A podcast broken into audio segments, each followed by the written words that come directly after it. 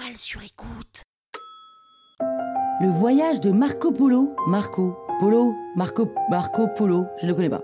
Vous écoutez Krusty History, le podcast qui vous raconte les histoires de l'histoire.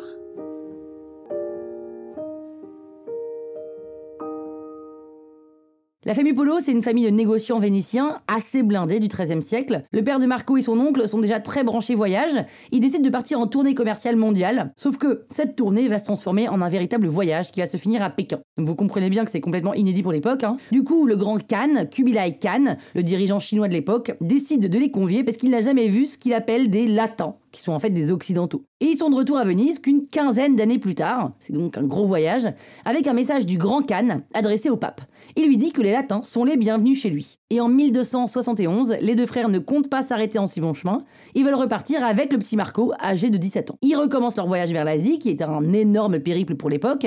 Ils empruntent l'itinéraire de la route de la soie, ils passent par l'Asie centrale, entre les montagnes, entre les déserts, ils arrivent enfin dans une première ville chinoise, Ganzhou, où ils vont s'arrêter pendant un an, parce que les affaires marchent très très bien là-bas. Marco Polo fait la découverte d'une toute nouvelle religion, le bouddhisme.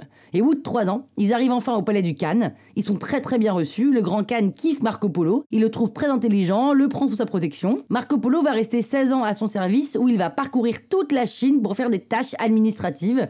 Il devient même gouverneur d'une ville. Mais bon, au bout d'un moment, les trois polos ont le mal du pays et ils veulent rentrer à Venise. Le Khan finit par accepter de les laisser partir, même s'il a un peu le seum.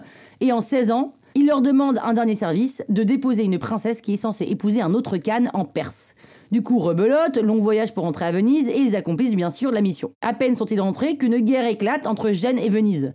Marco Polo se fait emprisonner, Franchement, il aurait mieux fait de rester en Chine. Il est incarcéré avec Rusticien de Pise, qui est un trouvère. Les trouvères, c'est un peu les intermittents du spectacle de l'époque. Hein. Et il lui raconte le récit de sa vie en Chine. Rusticien, là-dessus, en fait un livre, le livre des merveilles du monde. Donc c'est plus que de simples histoires, hein. c'est presque un documentaire sur l'économie, la géographie et la religion en Chine sous la dynastie mongole.